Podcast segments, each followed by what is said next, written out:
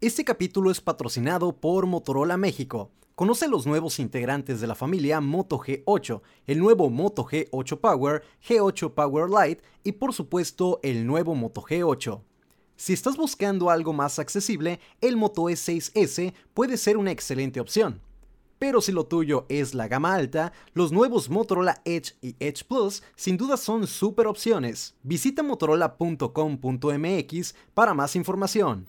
¿Qué onda cracks? ¿Cómo están? Soy su amigo Luis Cava de Android Evolution y hoy venimos en este podcast con el capítulo número 6 donde hablamos de las noticias de la semana. En resumen, esto vamos a hacerlo en 7-10 minutos máximo. Creo que es un muy buen tiempo para poder comentarles todo lo que sucedió o por lo menos lo más relevante. Antes de comenzar quiero mandar saludos muy especiales a los miembros de la comunidad Android Evolution. Saludos para Luis Enrique Ramírez, Francisco Donis, Juan Pablo y Pablo Mayo. También quiero mandar dar saludos especiales para Hugo Pérez, que se está haciendo del rogar, ya debería de estar acá en algún capítulo del podcast, porque creo que puede aportar un montón en algún tema de tecnología. Así que comenzamos con la primera noticia. Muchísimo ojo porque se detectó un malware que se hace pasar por la aplicación de BBVA en equipos con Android. Y a ver, mucho ojo porque la pregunta es cómo no caer en este tipo de situación.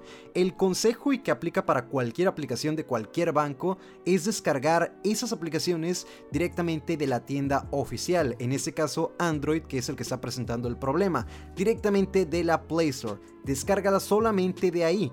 ¿Cómo puedes identificarla? Es otra pregunta que puede surgir. Bueno, al abrir la aplicación de BBVA, si detectas que hace algún tipo de pausa y te cambia algo en la interfaz, por muy mínimo que sea, eso puede ser un indicador de que tienes la versión con malware, ya que normalmente la aplicación de BBVA, al abrirla en la parte superior derecha, tiene el menú de las tres líneas o también conocido como hamburguesa. En la aplicación con el malware aparece como un recuadro blanco, ese puede ser el principal indicador que tienes la aplicación con malware. Y bueno, regresando al punto en el que te comentaba que descargues estas aplicaciones solamente de la tienda oficial, ten muchísimo cuidado con los correos que puedan llegarte de parte del banco. Por lo general, ninguna institución bancaria te va a pedir que descargues una aplicación mediante algún enlace. Es muy raro. Si recibes algún correo o mensaje de este tipo, elimínalo de inmediato. La fuente más segura para descargas siempre será la tienda oficial de tu smartphone. En dado caso de que ya hayas hecho esto y que detectes que sí hay algo raro con tu cuenta, ponte de inmediato en contacto con la institución bancaria.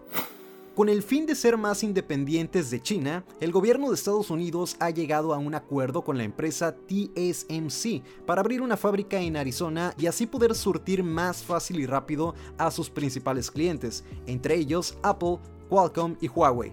Pero bueno, ¿quiénes son estos cuates de TSMC? Bien, ellos son un fabricante de procesadores. Algunos de los dispositivos que integran sus procesadores son los iPhones, los iPads, así como algunos modelos de Huawei y también se encargan de fabricar algunos chips de Qualcomm. Con una inversión de 12 mil millones de dólares se pretende poner manos a la obra en la construcción de la fábrica el próximo año y que la misma esté funcionando para el año 2024. Sin embargo, la inversión cubre planes hasta el año 2029 Empresas como Apple y Qualcomm sí que se verían beneficiadas, aunque también esto suponga un aumento en el costo de la producción, dado a que el precio de esta es más elevada que en el territorio asiático. Por otra parte, Huawei ni le viene ni le va, así, sinceramente, debido a que al bloqueo por parte de los Estados Unidos, ellos seguirían trabajando directamente desde su país. Para todos los seguidores de la marca Xiaomi, se filtran los nuevos Redmi 10X 4G, 10X 5G y 10X Pro 5G antes de su presentación. Aquí te voy a mencionar algunas de las características que tenemos a la mano conforme se vaya dando más filtraciones y obviamente se presenten ya de manera oficial estos tres equipos, te traeremos la información concreta. Pero bueno, de momento el Redmi 10X vendría con una pantalla de 6.53 pulgadas, Full HD Plus, distribución 19.5 novenos. La batería sería de 5020 mAh, contaríamos con un procesador Helio G70 50 y tendríamos dos versiones de RAM, 4 y 6 GB, mientras que la memoria interna en ambas versiones sería de 128 GB. En cuanto a las cámaras, la principal sería de 48 megapíxeles, contaríamos con un lente super gran angular de 8 megapíxeles, tendríamos un lente de 2 megapíxeles, el cual es el macro, y otro de 2 megapíxeles, el cual es de profundidad.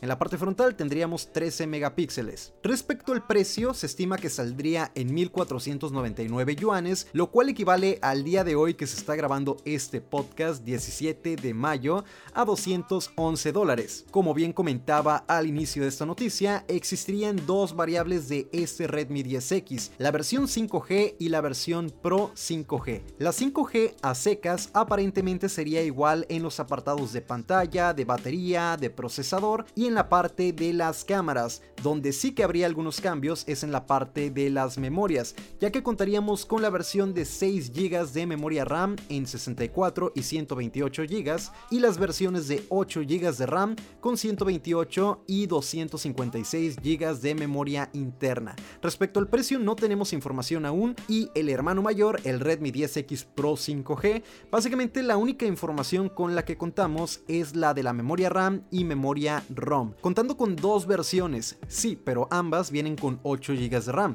solamente cambia la memoria interna 128 y 256 GB de memoria interna eso es todo lo que tenemos respecto a esas filtraciones de Xiaomi en su dispositivo Redmi 10X. Una vez que se haga oficial la presentación, traeremos la información completa aquí al podcast.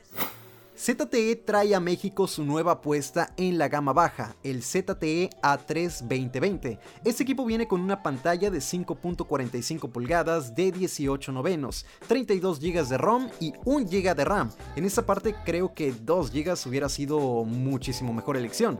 Viene con Android 9 Go Edition 2600 mAh, cámara principal de 8 megapíxeles y frontal de 5 megapíxeles, soporta conectividad 4G, lo podremos encontrar en colores gris y rojo y lo puedes encontrar en Telcel por 1959 pesos mexicanos. Evidentemente la gama baja está tomando muchísimo protagonismo de nuevo, siendo Alcatel sinceramente uno de los que lideran en este segmento. ZTE no se queda atrás con esta propuesta, evidentemente dirigido a un mercado no tan exigente en specs y que en mi caso podría recomendar el uso de esos dispositivos como equipo secundario, en caso de que no quieras mezclar lo personal con lo laboral. Por cierto, estaría genial que me hicieras saber en mis redes sociales si tú comprarías un equipo gama baja y qué uso le darías. Recuerda que estoy en Instagram y Twitter como arroba luiscaba97 y en la página de Facebook y el grupo de Facebook como Android Evolution.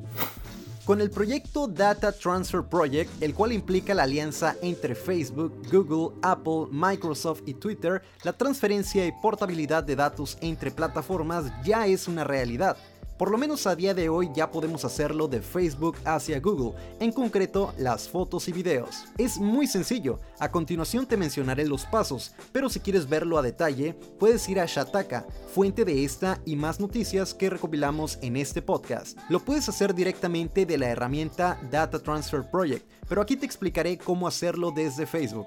Es muy sencillo, solo tienes que iniciar sesión en tu cuenta. Ahora te diriges a la configuración. Una vez ahí, accedes al apartado de tu información de Facebook. Y por último, eliges la opción de transferir una copia de tus fotos o videos. Ya solo eliges la cuenta de Google a la cual quieres hacer la transferencia o el respaldo de tus fotos y o videos, lo cual también es seleccionable. Ojo, de momento no puedes elegir el contenido de uno en uno, sino que todos los archivos se van a transferir al carrete de Google, ordenados por fecha y no por carpetas. Y bien amigos, con esto terminamos el capítulo número 6 del podcast. Espero que les haya gustado esta recopilación de noticias y también te invito a que me sigas en mis redes sociales como te mencionaba anteriormente, arroba luiscaba97 en Twitter y en Instagram y Android Evolution en la página de Facebook y el grupo de Facebook. Recuerda que por allá podemos platicar y también si quieres participar en algún capítulo del podcast me lo puedes hacer por allá y podemos platicar qué dinámica podemos organizar. Dicho esto, de mi parte ha sido todo. Nos escuchamos en la próxima evolución. ¡Chao!